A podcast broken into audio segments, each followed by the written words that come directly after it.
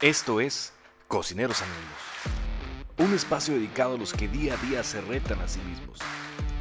Solo para las personas que buscan hacer realidad sus sueños y tienen el coraje de perseguirlos. Pensado para las personas que celebran los triunfos, pero sobre todo prestan atención a las lecciones que trae el fracaso. Porque el fracaso es solo una oportunidad más para empezar.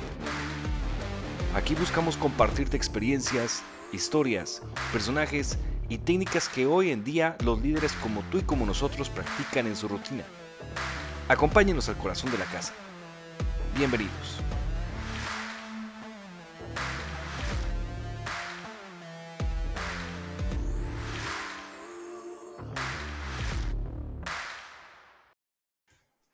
Buenos días, tardes, noches, gente que nos está escuchando. Muchas gracias por entrar nuevamente a este su podcast de Cocineros Anónimos. Les da la bienvenida a Luis Pérez y aquí al lado mío Ernesto Salas. ¿Cómo estás? ¿Qué tal, Luis? Buenas noches el día de hoy. Te, adelanto que son noches, otra sí, vez. Son noches, claro que sí. este, sí, estamos grabando a las 9.46 de la noche. Pero sí, digo, podría ser de la mañana para cualquier persona que es se en que otra ya, parte. ya nos estamos automatando nuestros clichés de todos nuestros capítulos. Sí, ahora ya. Sí, aquí, quien nos escuche seguido ya va a saber, ah, este güey va a decir lo mismo otra vez. no, pues estamos bien, Luis, este, muy contentos porque hemos tenido muy buena aceptación, nuevamente lo vuelvo a repetir, este, y ya listos con nuestro segundo webinar, que ya lo podrán ver ahí en nuestras redes sociales, en el Facebook, este, lo vamos a poner ahí en el, en el copy de, de, esta, de este podcast, de este episodio, ¿verdad?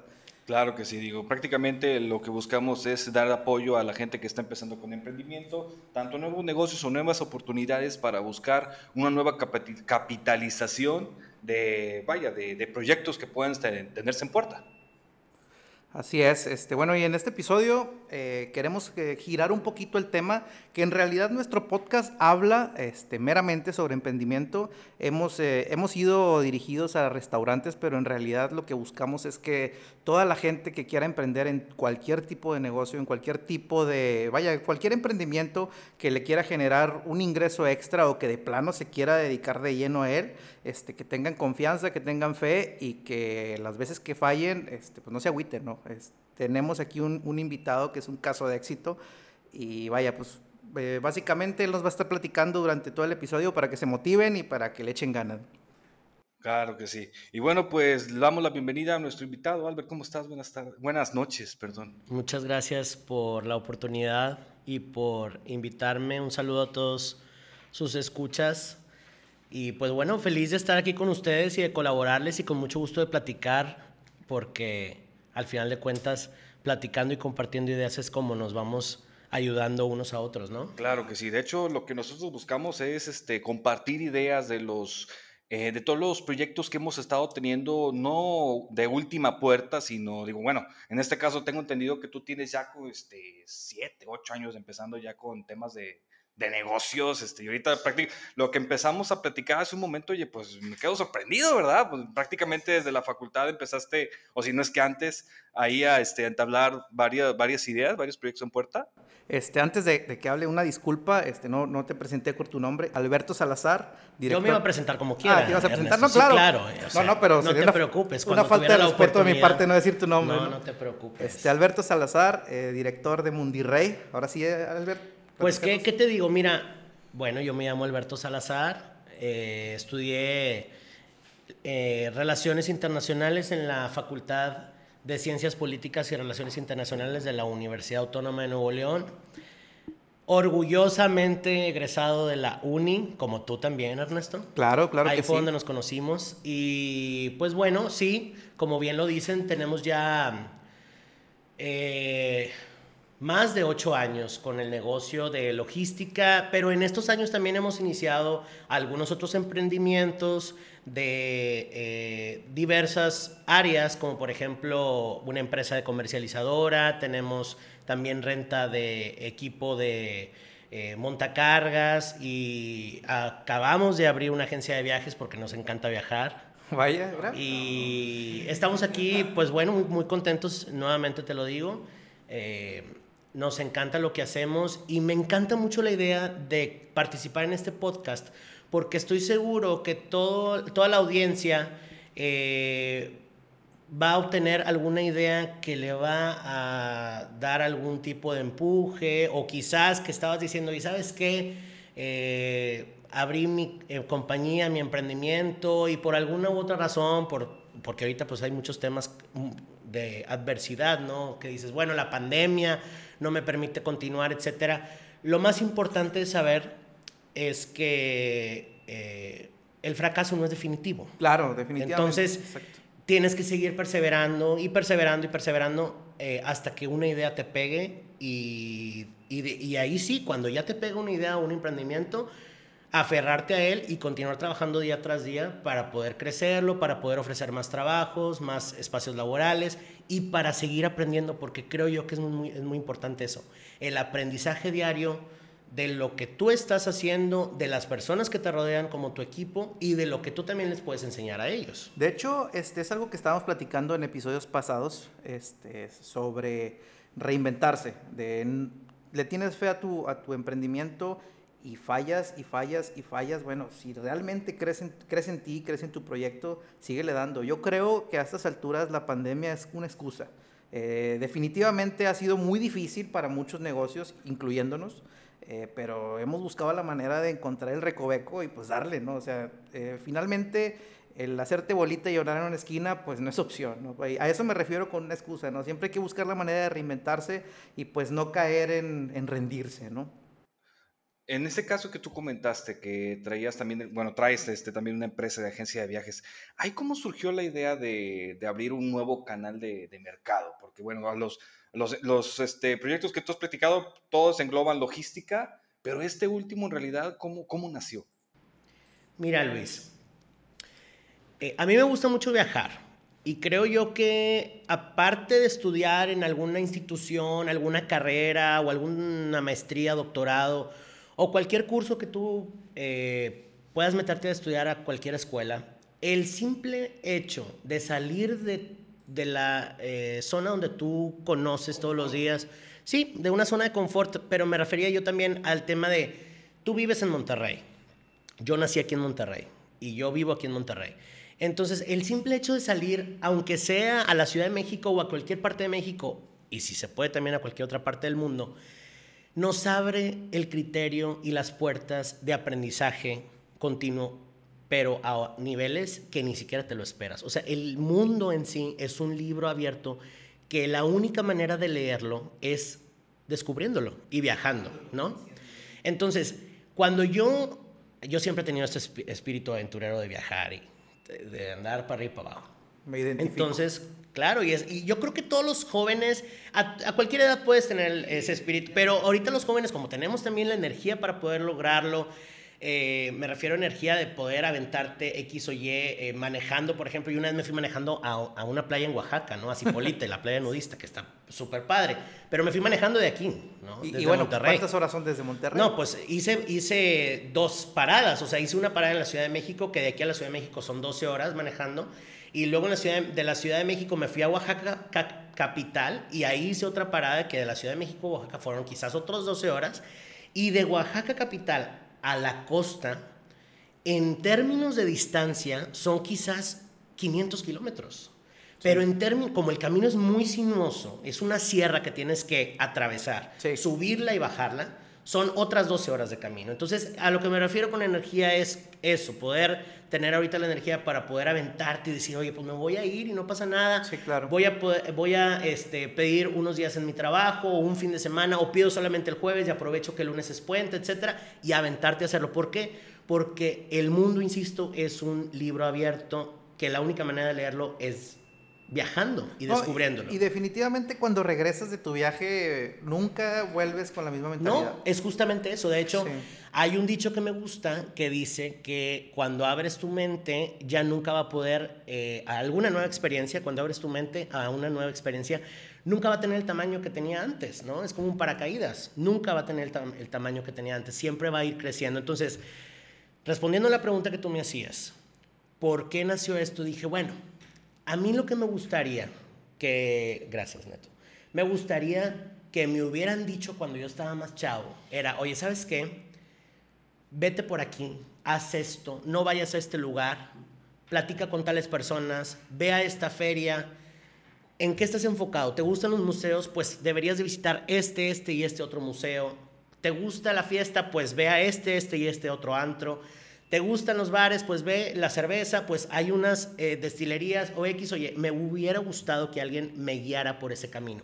Entonces, mi agencia de viajes, a lo que está enfocada realmente, no es a venderte un boleto de avión o, o venderte un tour en X lugar, no, sino a que en base a la experiencia que yo he tenido viajando y que me ha dado la oportunidad la vida de conocer lugares, yo darte el servicio, sí, porque realmente no lo hago por el tema de ganarme dinero o hacerme rico con la agencia de viajes, no, sino yo venderte la experiencia de decir, ¿qué es lo que buscas en este viaje?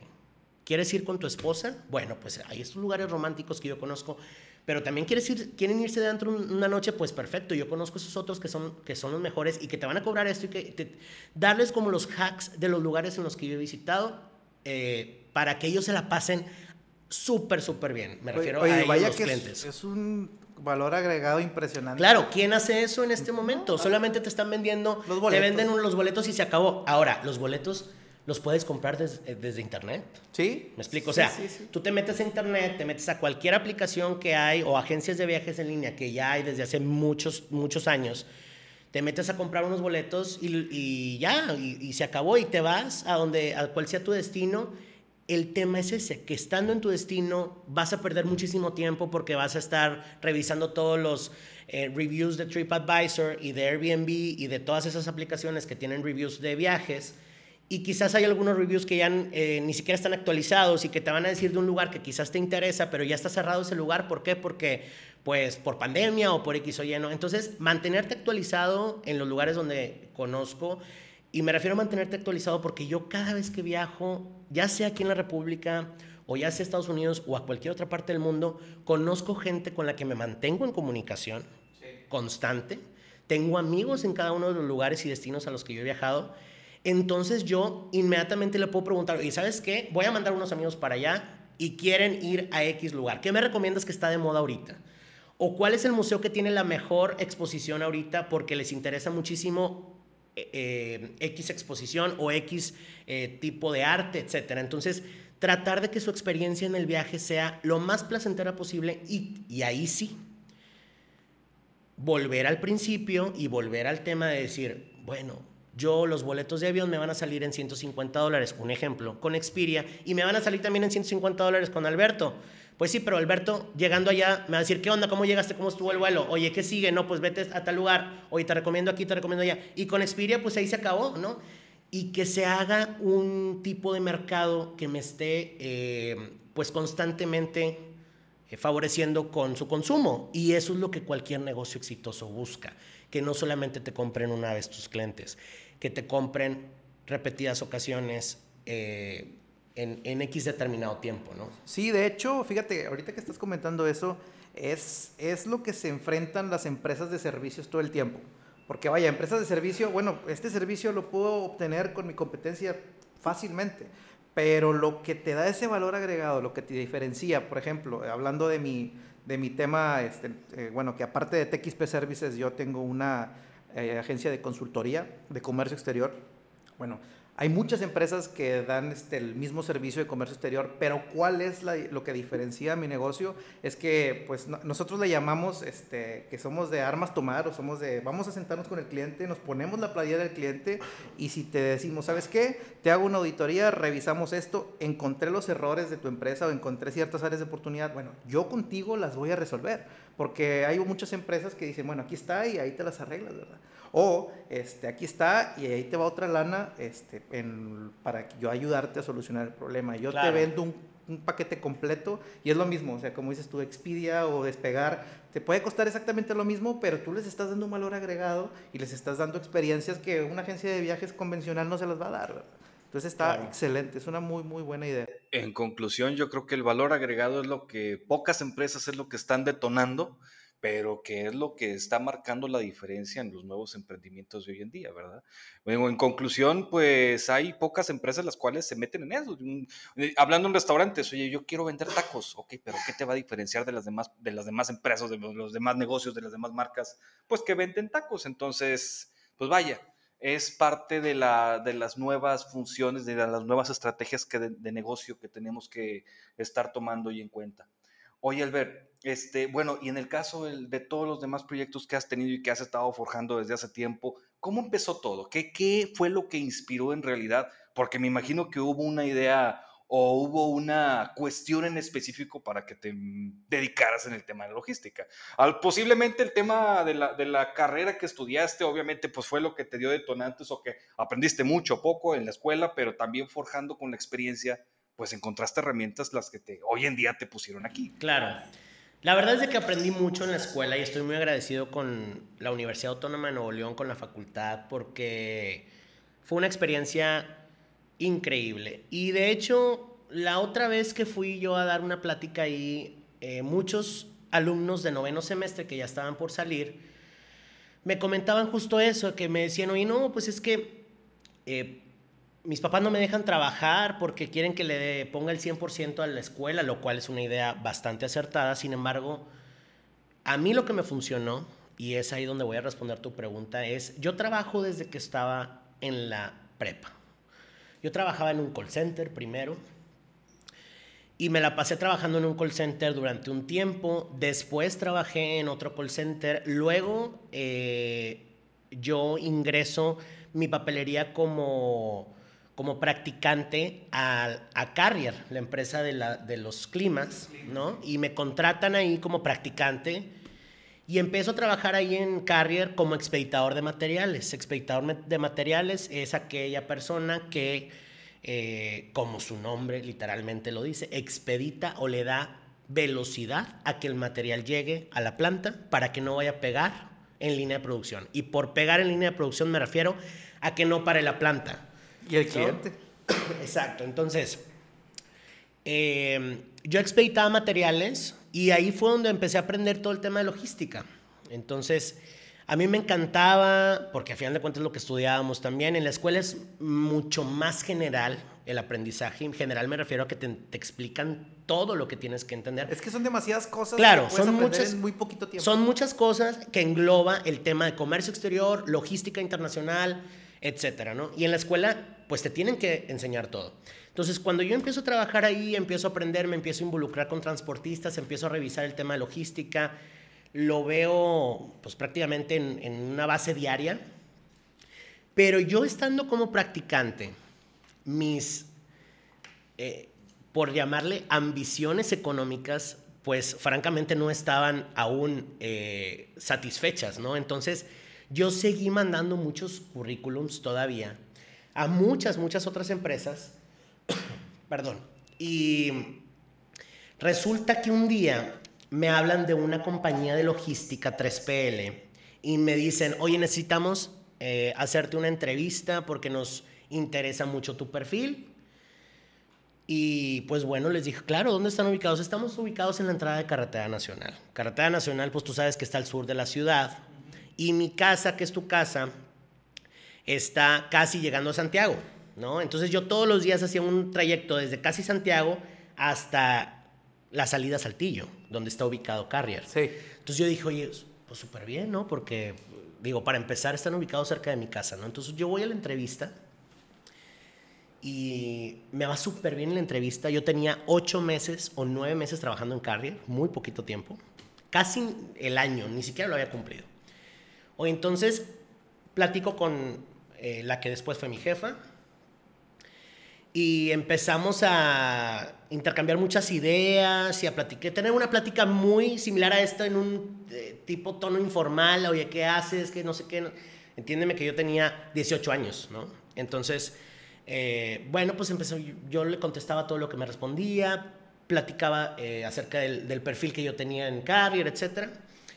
Y ya, X, me fui a mi casa, al día siguiente regresé a Carrier como cualquier otro día y me marcaron por teléfono el tercer día. Oye, ¿sabes qué nos interesas? Queremos ver cuándo estás disponible para poder empezar a trabajar con nosotros.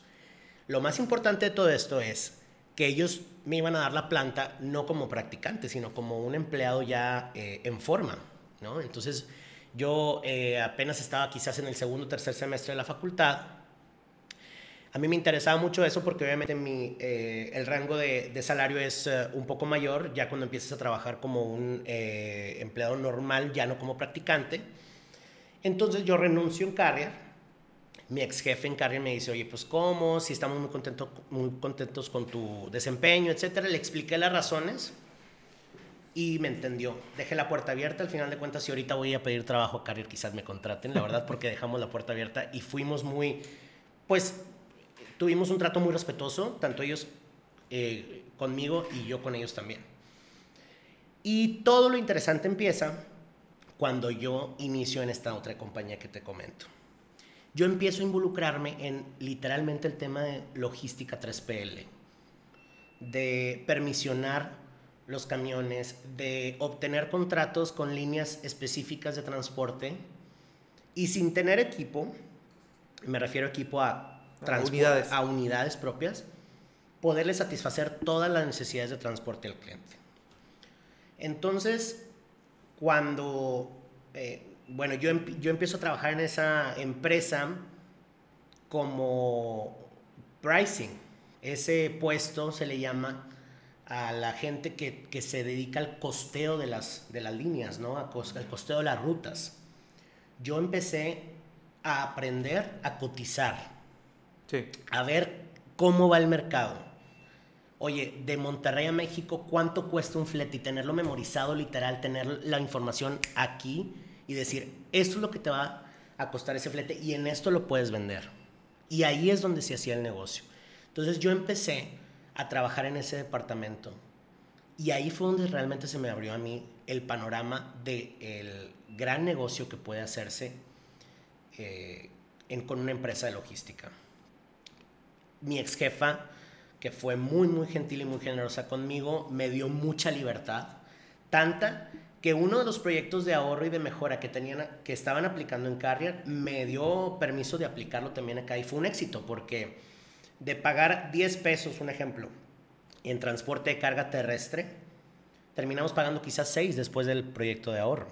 Entonces se eficientizó todo el tema en el transporte de carga terrestre, que era el 80% de lo que movía esa empresa. Y pues igual también los costos este, fueron más competitivos, ¿no? Muy competitivos. Obviamente, si compites en el tema de costos de lo que tú le pagas a tu permisionario o a tu, a tu proveedor, pues también puedes competir, te, te permite competir en el tema de lo que le estás ofreciendo a tu cliente y de los precios que le estás ofreciendo al mercado. Entonces, llegó un día como ocho meses después de que yo trabajaba ahí, de que empecé a implementar este proyecto de ahorro, de que aprendí, de que se me abrió el panorama bastante, en el que yo hablo con, con mi ex jefa y le digo, oye, ¿sabes qué? Yo quiero crecer aún más y quiero que me involucres con la gente de ventas. Quiero saber cómo vender, porque yo quiero que me des oportunidad de vender. A pesar de que yo estoy en pricing, en el departamento de costeo de cotizaciones, si yo tengo un cliente, pues también quiero comisionar. Porque si me gano 10 pesos y con la comisión me voy a ganar un peso más, pues ¿quién está peleado con sumar un peso más a, tus ganancias mensuales, no? Y ella me dio la oportunidad de hacerlo. Entonces, cuando yo empiezo a involucrarme con el equipo de ventas, eh, me encuentro con un amigo de la prepa. Empecé yo a revisar con todos mis contactos. Dije, ¿a quién voy a ser el primero que le voy a, los primeros que les voy a vender? Pues a mis amigos y familiares, ¿no? A la gente que conozco. ¿Por qué? Porque no sé ni siquiera cómo llegar a prospectar a un cliente que no conozco. Pero a la gente que sí conozco, voy a empezar a decirles, oye, ¿sabes qué? Me dieron la oportunidad de vender en mi empresa, en donde actualmente trabajo, y quiero ofrecerte X o Y servicio. Este chavo trabajaba en Gruma, Grupo Maseca. Maseca, sí.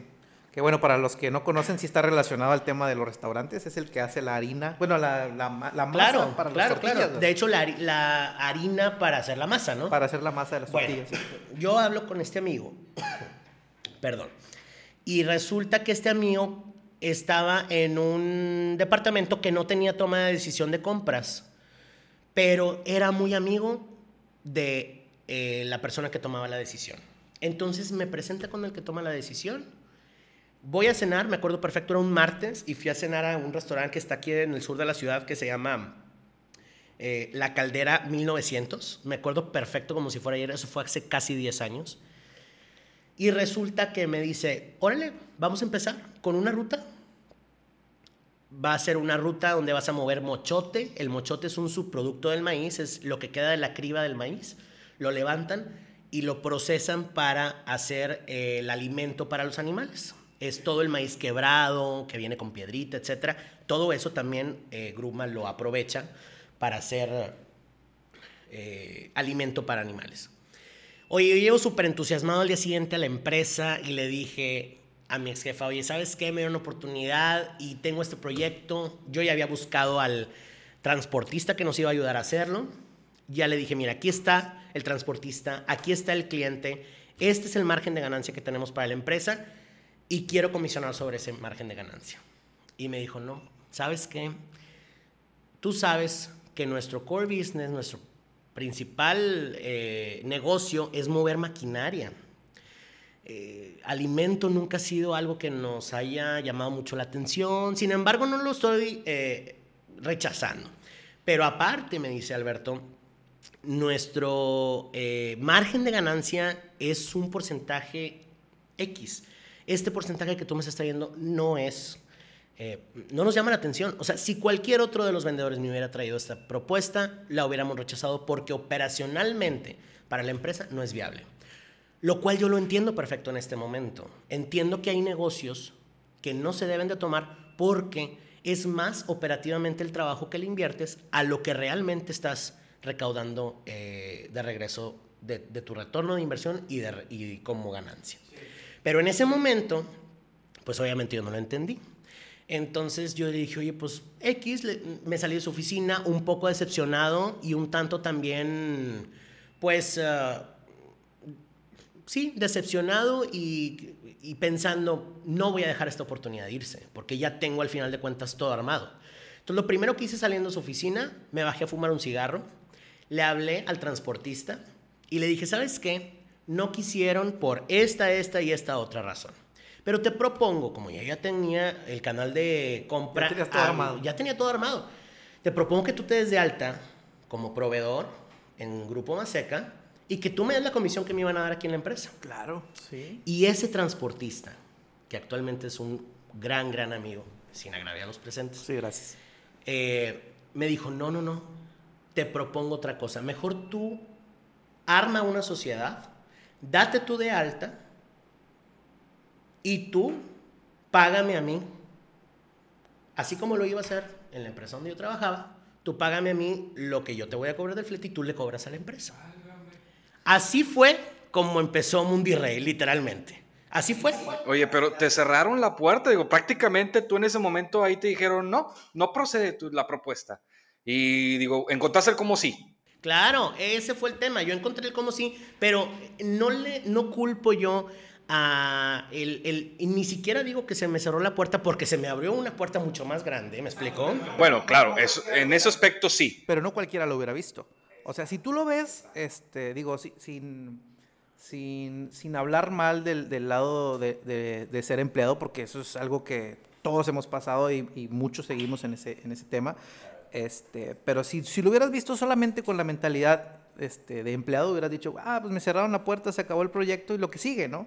Pero tú viste ahí una oportunidad que ahora que se convirtió años después en tu negocio, que te ayudó para abrir ahora tu agencia de viajes y tu comercializadora y otras cosas, ¿no? Todos los negocios que gracias a Dios se han dado la oportunidad de abrir y que de una u otra manera los administramos y trabajamos diariamente en ellos, todos han nacido de esa oportunidad. Claro, siempre. Y de ese quizás se le puede llamar fracaso momentáneo en el hecho de que te hayan cerrado la puerta, ¿no? Tu ex jefe y te digan, no nos conviene, con razón. ¿Por qué? Porque no nos conviene, porque no está cumpliendo el nivel de ganancia que nosotros, el porcentaje de profit que nosotros queremos obtener.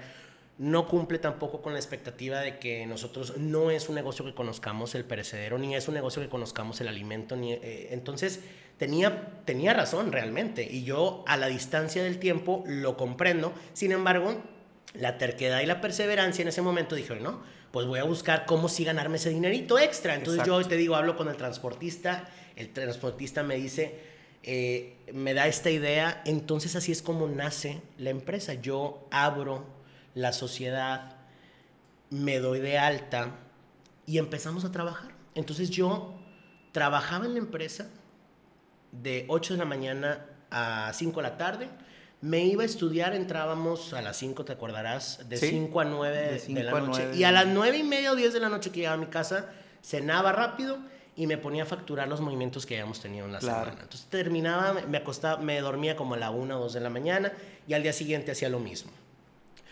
A las dos semanas o tres de que empezamos a tener este, eh, empezar a, a, embarcar nosotros como, ya como empresa, el cliente nos da otras dos rutas más. Entonces la carga de trabajo empezó a rebasarme. Ya en lugar de irme a acostar a las 2, 3 de la mañana, iba, había veces en que las que no dormía en toda la noche. ¿Por qué? Porque tenía, yo hacía todo en ese momento. Yo facturaba, yo daba estatus, yo revisaba dónde estaba el camión, atendía al cliente, cotizaba, etc. Es ahí donde ya había pasado quizás un año y medio y yo trabajaba en esa empresa. Fui eh, con mi ex jefa, la que me rechazó la propuesta inicialmente, y le dije, ¿sabes qué? Y le expliqué todo con la verdad. Le dije, mira, pues tú sabes que yo te vine a traer esta propuesta hace como unos cuatro o cinco meses. Yo le tomé la palabra al transportista, hice esto, esto y esto. Estoy embarcando actualmente y ahorita ya no puedo con la carga de trabajo, entonces voy a renunciar. ¿Por qué? Porque yo ya tengo mi negocio, porque yo ya le voy a echar el eh, todos los kilos de mi negocio. Claro.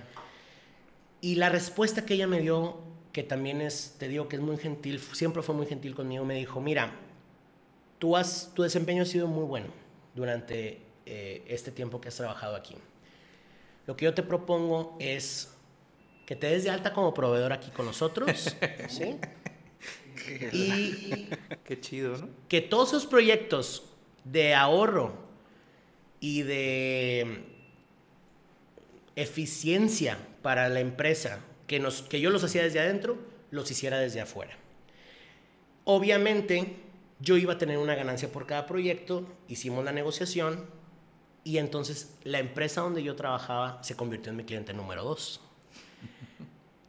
Yo eh, después contraté a dos personas con las que actualmente todavía trabajan conmigo, que se llama Karen y Gaby, que son excepcionalmente importantes para la empresa porque aparte de estar, ah, pues, muchos años conmigo, conocen la empresa al derecho y al revés, la operación la conocen perfectamente y son mis ojos, literalmente, eh, en la empresa.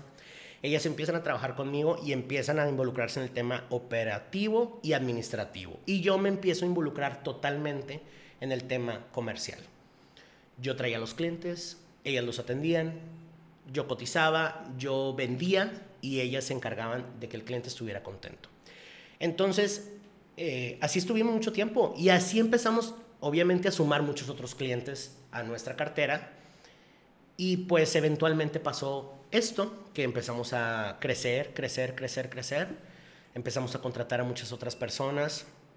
Ahorita el equipo es mucho más extenso. Por el tema del coronavirus tuvimos una eh, pequeña recesión, una reducción en nuestras ventas importante. Sin embargo, yo platicaba con una persona que es mi mentor, digámoslo así, en negocios, es un tío mío que también es muy exitoso en eh, el tema de negocios y todo, y me dice, tienes que salir de la pandemia a como el lugar, tienes que sobrevivirla. Lo que platicamos ahorita. Claro, y creo yo que estamos haciendo lo correcto, porque aparte de que hemos sobrevivido, quizás no hemos crecido como hemos querido, pero todos los compromisos que tenemos me refiero a compromisos, a todos los, eh, eh, lo que tenemos que pagar, nuestras cargas de pagos, todas se han cumplido perfectamente y, lo que, y debemos menos de lo que debíamos antes de entrar a la pandemia. Esto es muy importante. Nosotros como compañía no adquirimos deuda durante la pandemia, cosa que muchas otras empresas, eh, lo cual es válido, adquirieron deuda para poder compensar la reducción de ventas que tuvieron. Nosotros no adquirimos ni un solo peso de deuda, al contrario, Si debíamos 10 pesos, actualmente debemos solamente 3. Hemos pagado prácticamente el 70% de la deuda que teníamos antes de entrar en pandemia. Ese ha sido mi principal objetivo. No crecer en ventas, no crecer en nada. Obviamente son objetivos, está en mi top 5, crecer en ventas, por supuesto. Sin embargo, mi prioridad número uno es pagar todo lo que debemos. ¿Por qué? Porque si nosotros tenemos pocos pasivos y muchos activos, quiere decir que financieramente estamos bien. Y que cuando realmente haya una recesión importante en la economía, hasta, hasta ahorita ha sido una recesión, pero no ha sido una recesión que nos haya pegado en las bases. Cuando nos esté pegando en las bases algo realmente, ahí sí podrá hacer uso de ese fortalecimiento financiero que estamos construyendo actualmente, del cual no teníamos conocimiento y por eso no lo habíamos construido. Sí, no, de hecho hay una, hay una frase este, muy interesante que es eh, utilizar la deuda como palanca para el crecimiento. Claro, la deuda es, la deuda es muy buena cuando, sabes utilizarla. Claro. Yo creo que cuando tú te endeudas para adquirir un activo que te va a traer beneficios, es muy bueno. Sin embargo, Ernesto, es muy importante lo que acabas de mencionar y me da gusto que, vamos a platicar también de eso. Cuando la deuda, toda deuda tiene un costo financiero. Sí. Toda deuda tiene un costo que tú tienes que analizar. Si tu costo financiero es prácticamente igual que el beneficio que vas a obtener del activo que vas a adquirir con esa deuda, no te conviene. Costo de oportunidad. Tú tienes que analizar que la curva de tu beneficio sea mucho mayor, mucho más alta a tu costo financiero que te está, que te está costando. Si no, ni para qué crezcas, porque crecer por crecer también es un problema. Crecer a lo estúpido no es algo inteligente. ¿Por qué? porque te estás adquiriendo deuda y el día de mañana no vas a saber ni a quién le debes y tus compromisos no los vas a poder cumplir. Entonces, eso como aprendizaje de pandemia, ya me, yo sé que ya me moví muy rápido en, la línea de tiempo, pero bueno, así se dio la plática. Como aprendizaje de pandemia, ese fue mi mayor aprendizaje. No adquirir deuda, sino al contrario, tratar de pagarla. Entonces, las metas se han cumplido porque obviamente las metas cambiaron de las prioridades en el momento en que entramos en pandemia. Nuestra prioridad anteriormente era crecer, crecer ventas, vender más, vender más, a como de lugar. Ahorita es crecer mesuradamente, tranquilamente, sin adquirir un solo peso de deuda. Pero a pasos con nuestro, Claro, con nuestro propio financiamiento que tenemos en la empresa ya, con nuestro propio dinero, sin pedirle a un tercero, llámese banco, llámese lo quien sea, y de esta manera ahorrarnos todos los costos financieros de un préstamo, llámese intereses, eh, seguros, porque todos los, todos los préstamos también te obligan a tener un seguro, llámese eh, comisiones bancarias, etc. Nos estamos librando de todos esos costos extras. Quizás estamos creciendo un poco menos, pero lo estamos haciendo mucho, mucho más afianzados que como lo hacíamos hace dos años.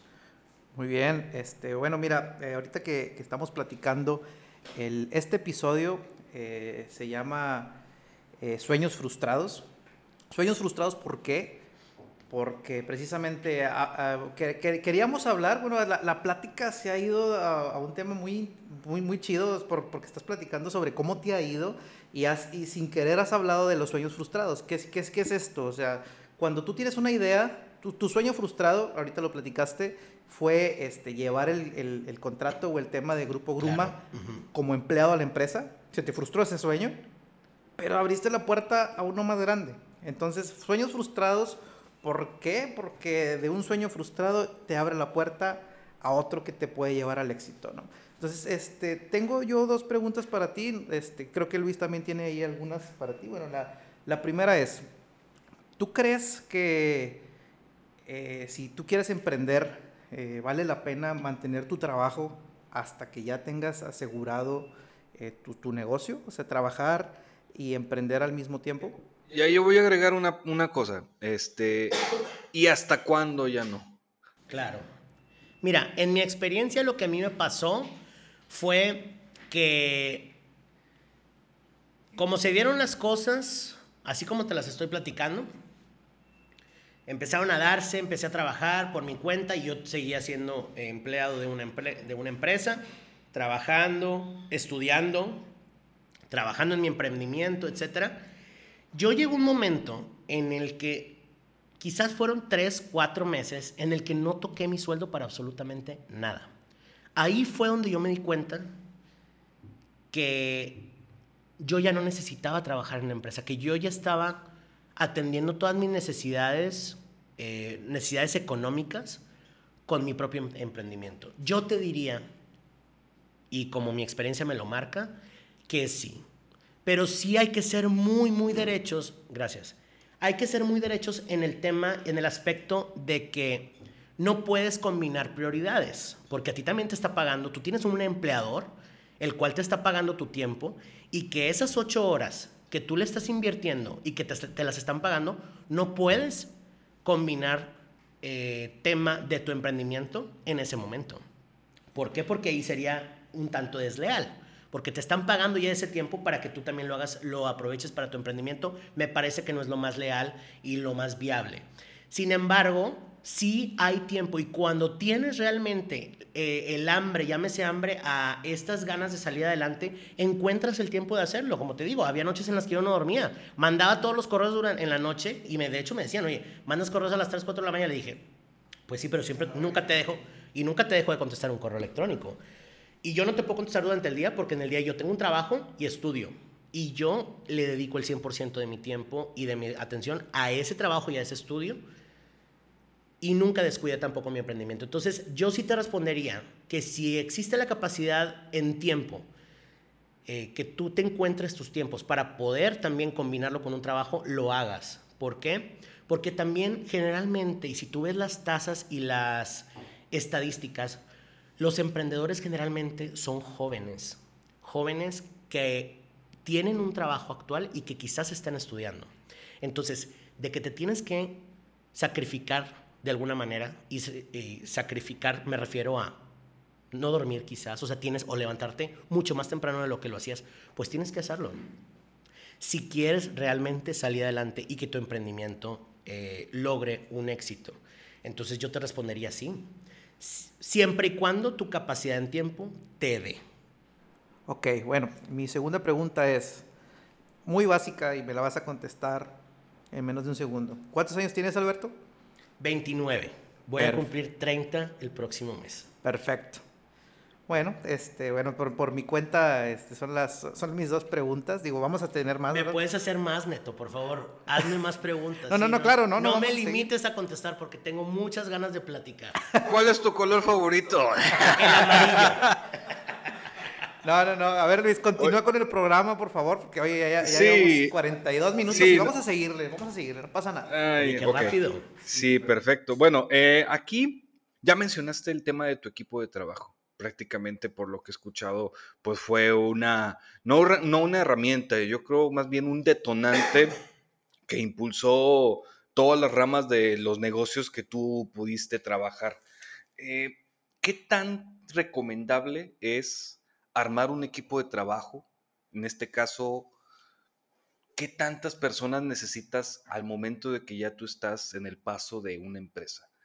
No necesariamente si ya la formalizaste, ya no entremos en aspectos de si ya está registrado en Hacienda, si ya estás pagando nómina.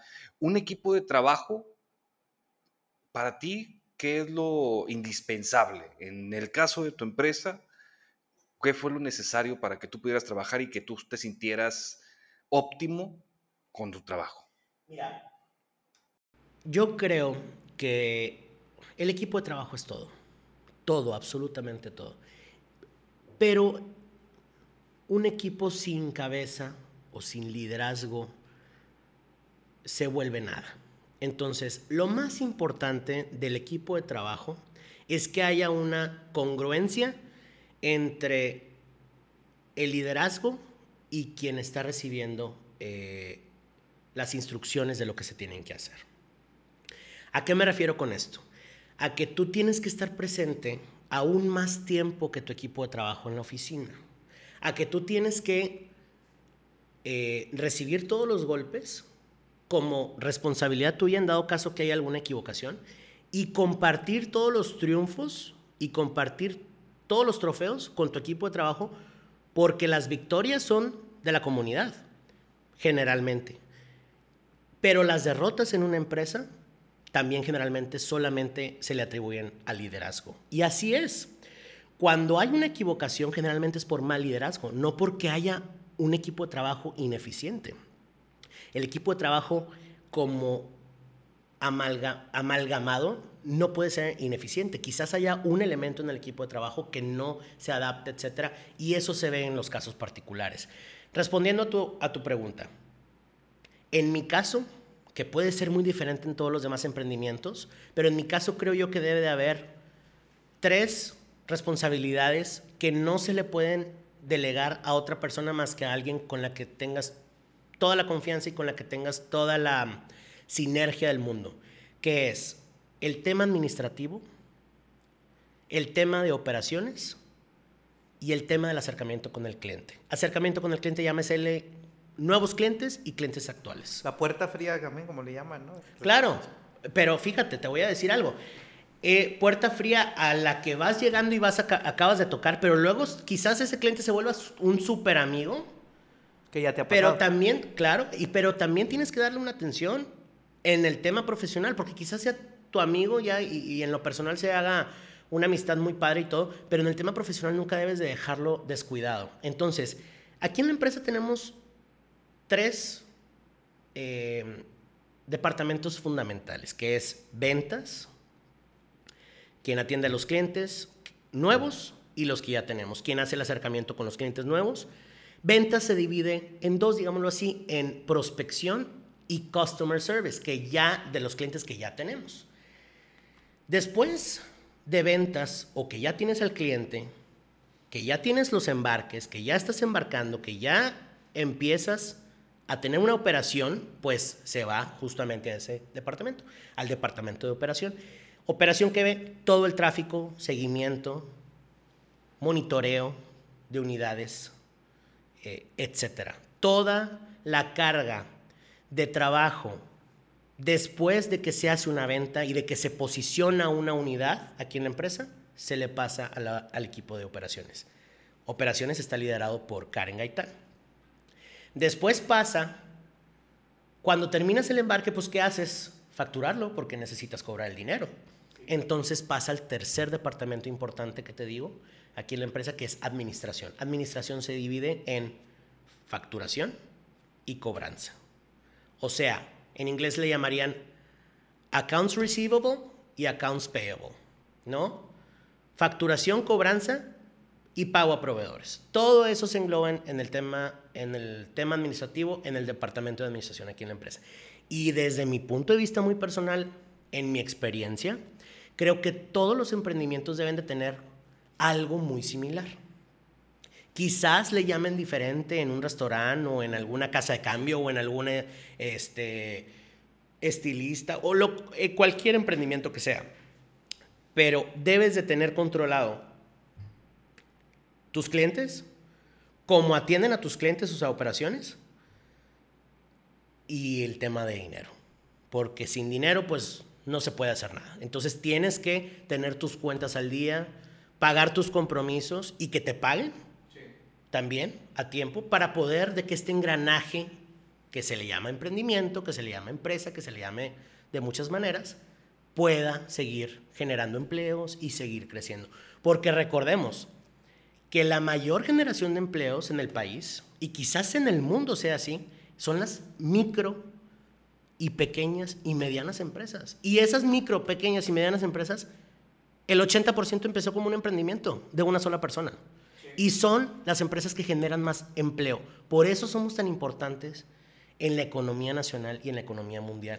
Entonces, un llamado a toda aquella persona que nos esté escuchando y que diga, tengo miedo de emprender, pues no pasa nada, hazlo con miedo ¿Por qué? Todos empezamos con miedo. Claro. Y, y vivimos con miedo todo el tiempo.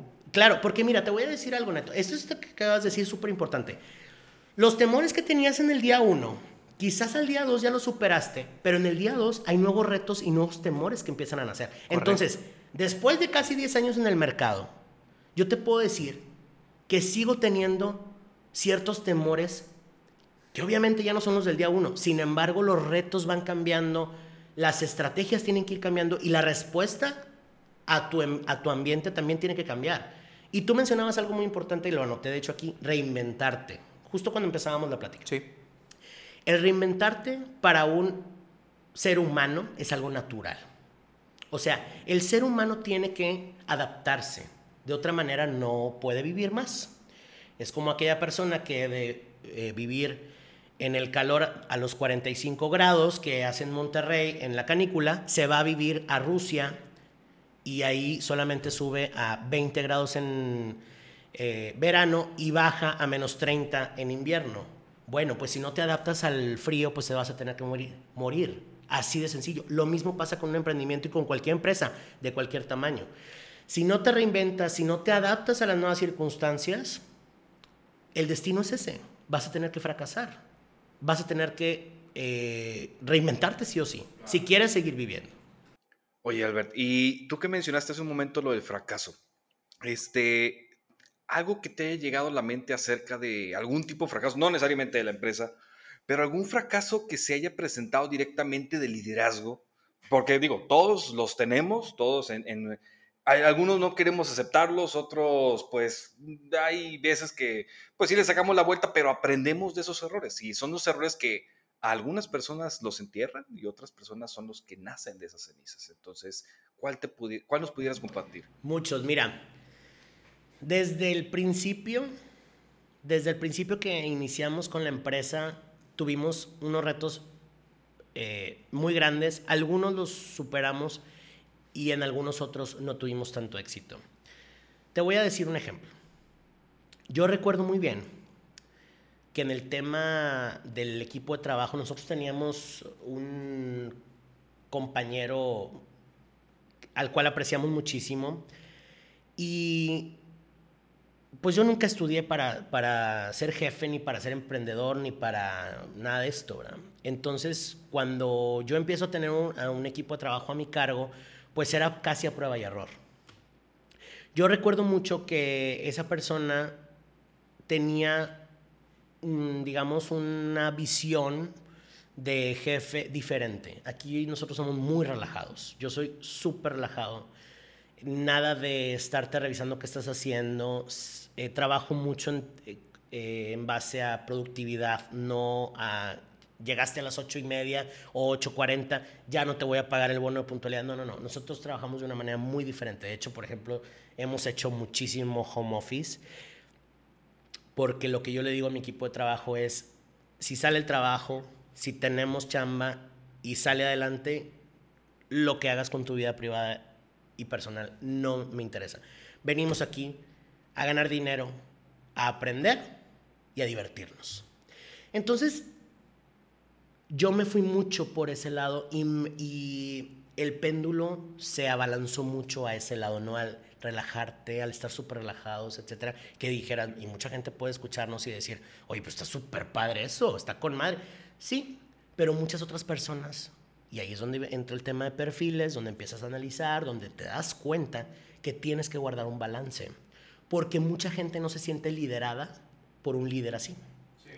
Y cuando no se siente liderada por un líder así, se decepciona muy rápido, empieza a ser em, ineficiente en su trabajo y ahí es donde tú como jefe dices, algo está pasando, pero no te das cuenta que tú eres la razón por la que está fallando esa persona. Ese fue uno de los fracasos que yo tuve que enfrentar y tuve que aprender y adaptarme a no ser tan relajado, a que no somos amigos aquí adentro, porque literalmente quiera como amigos y hablamos, y literal, amigos. Teníamos música, etcétera, nos hablan los clientes con música y yo decía, no apagues la música, tú habla con tu cliente y, o sea, éramos demasiado flexibles y relajados, muy, muy flexibles. Aprendimos eso cuando renunció esa persona y nos dijo, es que la verdad, creo que no eres lo suficientemente estricto o no tienes esta capacidad de, de liderar con, cierto, con cierta rigidez, ¿no? Porque eres demasiado flexible y no me siento capaz. O sea, hay muchos, muchos perfiles y te quedas impresionado de la cantidad de perfiles tan diferentes que te encuentras en el momento simplemente que es una entrevista y que entrevistas a 10 personas y muchas personas les gusta ese tipo de, de liderazgo, ¿no?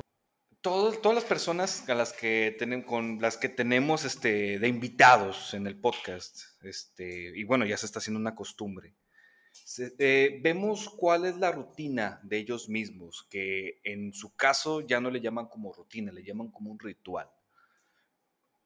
Para tu tipo de liderazgo, ¿cuál es tu rutina, este, la cual detona la forma de el desarrollo de ideas, una mejor gestión, una, forma de trabajo amena desde que empieza el día? Mira, mi rutina ha cambiado mucho a partir de la pandemia. Yo hacía unas actividades antes de pandemia que actualmente literalmente ya no hago. Yo te voy a platicar mi rutina antes de pandemia y luego la vamos a contrastar con la que te voy a decir que hago actualmente. Yo antes de pandemia solía levantarme a las 4.45 de la mañana, a las 5 de la mañana estaba nadando aquí en el team de, de, Carretera Nacional. Nadaba de 5 a 6. A las 6 de la mañana me regresaba a la casa, me hacía algo de... Me, bañaba, bla, bla, bla, hacía todo el tema de eh, bañarme y todo, eh, me arreglaba y todo. Para las 7 de la mañana estaba almorzando y leyendo las noticias o viéndolas en la televisión. Y a las para las ocho y media de la mañana o nueve ya debía estar en la oficina. Y a partir de las nueve de la mañana hasta las nueve de la noche, casi a la hora que empezamos este podcast, me la pasaba en la oficina. Salía a comer una hora y media dos de comida, me regresaba a la oficina, me la pasaba hasta las nueve y regresaba a la casa literalmente a dormir. Y ese era mi día. Después de pandemia, y creo yo que ahorita hablábamos del tema de fracasos y de tropiezos, etcétera, creo yo, eso considero yo que ha sido mi último reto a vencer.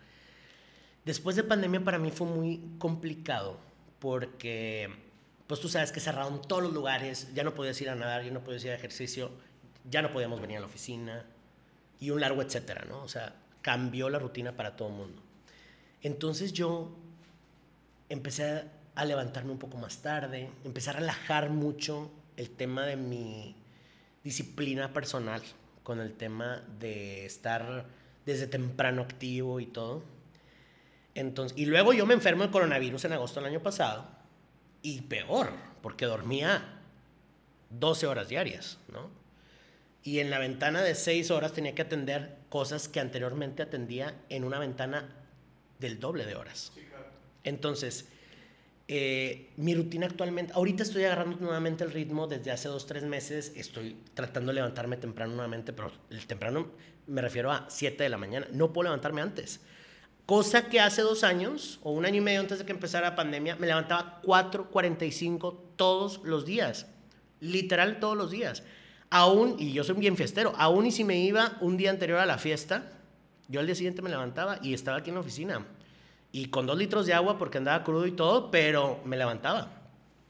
Entonces, ese es uno de los retos que yo tengo ahorita de volver a mi rutina anterior, porque la ventana de tiempo que tú te des para resolver los problemas que día a día tu emprendimiento te, eh, te genera es directamente proporcional al éxito que tu emprendimiento va a tener. Si tú tienes solamente dos, tres horas diarias para eh, dedicarle a tu emprendimiento, pues solo eh, va a ser un emprendimiento de dos, tres horas diarias y así vas a crecer. Pero si tú te la pasas de 9 de la mañana a 9 de la noche metido en la oficina, así también vas a crecer. Ese es el secreto, pegártele al sueño que tengas. Y lo decía yo al principio del podcast, tienes que pegártele. O sea, ya una vez que te pegó esta idea, te tienes que adherir a ella y que sea una forma de vida. A mí me ha funcionado mucho, por ejemplo, eh, ahora que te digo que tengo este tema de que batallo para poder agarrar el ritmo que yo tenía antes de pandemia, veo mucho eh, personas que han sido como inspiraciones para mí. Yo tengo una gran inspiradora que es la directora creativa de Vogue, que se llama Anna Winter se levanta a las 4 de la mañana todos los días. Es, hay un libro que se llama El Club de los eh, Before 5 a.m. Club, ¿no? El club de los antes de las 5 de la mañana. ¿Cómo es posible que una señora de 75 años se pueda levantar antes de las 5 de la mañana y yo que tengo 29 no lo pueda hacer? ¿No? A pesar de que ya me dio coronavirus y que estoy muy sano, gracias a Dios y todo, que me quedó esta tosecita, por cierto, que tengo que ya varias veces se ha manifestado, pero digo, ¿cómo es posible? Otra persona que me eh, es una gran, gran inspiración para mí es el ex primer ministro de Singapur, que había sido primer ministro en Singapur a, la edad de 72 años. Después terminó su mandato y lo acaban, acaba de salir del puesto pero tenía 100 años. O sea, lo, lo reeligieron a los 95 años. Y él formaba parte del club de antes de las, de las 5 de la mañana, que se levantaba antes de las 5 de la mañana. Entonces, creo yo que sí es muy importante tener una disciplina personal. Otra de mis grandes inspiraciones, por ejemplo, en el, cuando fue Donald Trump presidente de los Estados Unidos, yo a mí me gusta mucho meterme a ver esto que justamente tú me preguntas, Luis. Eh, las rutinas diarias de los líderes internacionales y de los líderes de, también de empresas privadas. Donald Trump se levantaba a las 4 y media de la mañana y terminaba su día casi a medianoche, quizás aún después. Es uno de esos que le llaman short sleepers, que duermen muy poco y que no les afecta el dormir poco. A mí sí me afecta dormir poco. Yo tengo que dormir al menos 6 horas diarias. Entonces tengo que encontrarme también el tiempo para dormir. ¿Por qué? Porque si no tengo eh, ese tiempo de sueño, no, estoy sano, y si no estoy sano, pues tampoco mi negocio va a estar sano. Entonces, para englobar y para hacer un resumen eh, de respuesta a, tu pregunta, simple y sencillamente es la rutina que debes de tener o la rutina que tú tengas es directamente proporcional al éxito que tu emprendimiento va a tener. Buena frase. Totalmente de acuerdo, ¿sí o no? No, no, sí, definitivamente. Luis, ¿tienes alguna otra pregunta?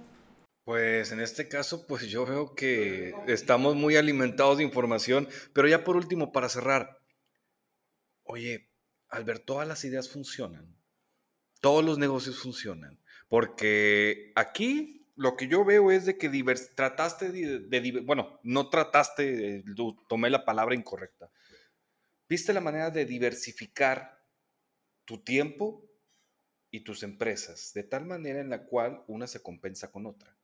Y de todas maneras, una sola persona entra en la cabida de todas esas ideas, de todas las soluciones, de todos los problemas que se puede presentar día a día en una sola empresa. Entonces, yo puedo poner, para digo, bueno, mejor dicho, para un ejemplo de, un ejemplo de un ejercicio. Una persona puede poner un negocio de alimentos, puede poner un negocio de traslados de, no sé, lo que te guste, de materias primas, puede tener también otro negocio, no sé, una guardería, un colegio, puede desarrollar varios modelos de negocio distintos. Aquí en este caso, ¿cómo es que lograste que todos los conceptos funcionaran para ti? Yo creo que la respuesta más corta y más viable a esa pregunta es amalgamar tu conocimiento y aplicarlo en el modelo de negocio de cada una de las empresas, independientemente del giro que sea. Volvamos al tema de equipo de trabajo que te respondí hace ratito, que es, va ligada esa respuesta con esta que te voy a dar. Si tú logras amalgamar un equipo de trabajo que responda a las necesidades, que tenga tu cliente contento, que la operación se lleve a cabo y que se eh, administre el dinero de manera eficiente, teniendo esos tres, eh, esos tres temas dominados, cualquier negocio puede funcionar. Y tú hablabas ahorita, Luis, de idea. Yo creo que un negocio parte de una idea, correcto. Sin embargo, ya cuando lo tienes en la práctica el negocio, no todas las ideas que tú le implementes al negocio pueden funcionar. Pero sí todas las ideas de negocio funcionan, siempre y cuando los lleves a materializarse con el equipo de trabajo correcto, con los conocimientos correctos, amalgamar los conocimientos correctos y poder de esa manera desarrollar cualquier idea de negocio, me explico. Y te voy a poner un ejemplo. Yo no sabía absolutamente nada, nada, nada de montacargas y de renta maquinaria. Absolutamente nada. Sin embargo, yo me rodeé de gente que conoce perfectamente ese mercado y ellos me están enseñando a mí acerca de las particularidades de la renta de maquinaria, de renta de montacargas, etc. Pero el aprendizaje también va de vuelta porque yo sé cómo administrar un negocio. Entonces ellos están aprendiendo de mí cómo administrar un negocio, cómo liderar un equipo de trabajo, cómo partirte en seis al mismo tiempo y en el mismo día y cómo priorizar. Porque el tema también de priorizar es súper importante. Entonces, creo yo que con este ejemplo que te acabo de dar, se responde sola la pregunta. Dices, bueno, no sé de este negocio, no tengo absolutamente conocimiento del know-how, no tengo nada. Sin embargo, yo sé cómo administrar un negocio. Yo sé cómo, teniendo el dinero en la bolsa, un peso convertirlo en dos pesos, dos pesos convertirlo en cuatro, y así sucesivamente. Cualquier idea de negocio, si tú tienes ese aprendizaje, lo puedes lograr. Entonces, ahí es donde tú amalgamas el conocimiento, eres humilde al recibir un conocimiento externo, porque tienes que tener una humildad. No todos los líderes de, de los equipos, no todos los jefes son humildes para aceptar y reconocer que los empleados le enseñan. Hay líderes que son más, tú vas a obtener todo el conocimiento eh, de mi parte y yo no comparto esa idea para nada. Yo creo que el conocimiento debe ser algo recíproco y que debes de ser humilde para estar abierto a aprender todos los días de cualquier persona, ya sea de tu equipo o de cualquier otra parte. Damas y caballeros, Alberto Salazar, muchas gracias por todo este momento que nos estuviste compartiendo. Ernesto, ¿qué pasó? Este, antes, de, antes de terminar, eh, bueno, estábamos hablando de sueños frustrados, pero bueno, Albert, eh, ya para cerrar, ¿por qué no nos platicas un poquito de lo que has disfrutado, de lo, vaya, de tus frutos, de, los frutos de tu trabajo? Este, lo comentabas, desarrollaste una agencia de viajes porque te gusta viajar, platícale un poquito a la gente que nos está escuchando, este, ¿qué has logrado tú? Este, más bien, ¿qué has disfrutado? Este, digo, te lo platicaba hace rato, este, esta persona que tenemos aquí de invitada en nuestro podcast, que en realidad nosotros estamos de invitados en su oficina. Este, y es su casa, ¿eh? Muchísimas gracias. porque te voy a decir algo. A mí me gustaría que me invitaran a otro podcast, ¿eh? Ah, no, definitivamente tenemos Porque creo que tenemos muchos temas pendientes porque aquí vi a Luis anotar, anotar, anotar muchas cosas y me encantaría que me volvieran a invitar. Una hora no es suficiente, una hora no es suficiente. Cuando quieran, de verdad, aquí es su casa. Mira, yo creo que más el de los temas de logros económicos o logros, eh, como le quieras llamar, lo más satisfactorio para mí en, estos casi 10 años de estar yo como autoempleado o como jefe de un emprendimiento o emprendedor, como le quieras llamar, es eh, la satisfacción de saber que las personas que dependen de ti,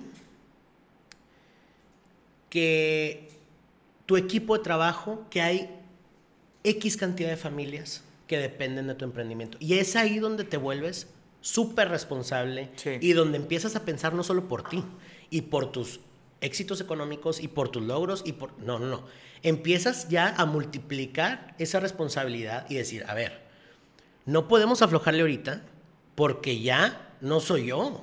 De aquí comen 20 familias. Esa ha sido la satisfacción más fuerte, Neto. Yo te podría platicar X cantidad de vivencias que obviamente el crecimiento económico te va dando y que bueno, tú le echas ganas y empiezas a ganar más lana y pues sí te puedes comprar un carrito del año o quizás te vayas de vacaciones, este, pues en lugar, anteriormente pues nomás te ibas una semana al año, pues igual y te vas dos. O que quizás puedes, X, te puedo decir mil cosas que, que están muy padres y todo, pero la satisfacción real, desde mi punto de vista muy personal, sí, no, claro. es el hecho de saber que más familias dependen de esa idea o de esa semilla que hace 10 años estaba sembrando y que ahorita ya es un árbol que le da sombra, no nada más a ti, le da sombra a 20 familias, ¿no? Porque aquí parte del equipo, aquí se ha comprado su carro, aquí han sacado su, su casa, tienen hijos, cuando empezaron a trabajar estaban solteros, aquí se casaron, tienen hijos. Esa es la satisfacción más grande que a mí me queda. Y de hecho, es ah, para allá iba, ¿no? Esa es la respuesta que, que esperaba de tu parte. Este... Esa es la satisfacción más grande y creo yo que todos debemos buscar eso. El hecho de que yo he aprendido muchísimo de las personas que me rodean y ellos han aprendido de mí es invaluable. El hecho de que, de que yo conozca a sus hijos, de que conozca a sus papás, de que me invitan a los cumpleaños, etc. Eso para mí es lo más importante. Todo lo demás está padre, como te digo, está cool y lo que tú oh, quieras. Y es parte de, viene Es parte de, exacto. Es lo que yo le digo aquí a todos mis compañeros. Les digo, mira, el éxito económico, si le echamos ganas, va a caer por gravedad. Sí, exacto. Nos tiene que ir bien a todos. Y yo insisto en la frase que siempre les repito, aquí venimos a tres cosas, a aprender, a ganar dinero y a divertirnos. Entonces, creo yo que esa es una satisfacción, la mayor de las satisfacciones, y bueno, de ahí ya parte todo lo demás. Como dicen ya, este, para cerrar, hay una frase eh, que dice, te deseo tanto éxito en tu negocio que llegues a generar empleos. Exactamente. Alberto, muchas gracias. Chicos, muchas gracias a ustedes por la oportunidad que me dan y nuevamente bienvenidos aquí a su oficina cuando quieran. Me encantaría volver a grabar otro podcast porque me la pasé súper padre. Y, y lo va a ver, te lo prometo. Primero Dios, muchísimas gracias nuevamente. Muchas gracias. Pues muchas gracias chicos por habernos escuchado. Esperemos que pues estén al pendientes de los nuevos, los próximos podcasts que vamos a estar grabando. Les prometimos varias sorpresas y pues no les queremos dejar este pues ahí con pues vaya esperando ansiosos, ¿verdad? Con nuevas propuestas, con nuevos líderes de emprendimiento y con nuevos casos de éxito, los cuales pues, y líderes reales, o sea, líderes tangibles, pues, o sea, porque digo, si hablamos de multimillonarios, Elon Musk, Jeff Bezos, digo, es gente que, no sé, a lo mejor no voy a conocer. Estamos hablando de gente o quizás sí. O quizás sí, no sé. Pero no me interesa en realidad, porque la gente está súper eh, llena de información de esas personas y queremos realmente dar a relucir gente tangible, gente que es puede ser nuestro vecino y que podemos ver al día a día, sí, nuestro amigo. eso podemos verlo como inspiraciones. Eso podemos verlo como inspiraciones, pero en realidad, pues la gente que tenemos, eh, vaya, a nuestro alrededor está lleno de emprendimiento. Entonces, es, es, lo que nosotros estamos buscando. Pues gracias por habernos este, acompañado el día de hoy. Eh, bueno, nos esperamos la próxima semana con otro podcast. Esperamos que pues tengamos otro invitado y que nos esté pues llenando de igual de, de conocimientos, los cuales pues podemos este, adquirir este, noche tras noche, eh, ida a sus trabajos, en el tiempo que ustedes tengan disponible para que pues, nos puedan compartir un momento y pues nos vemos la próxima semana. Muchas gracias.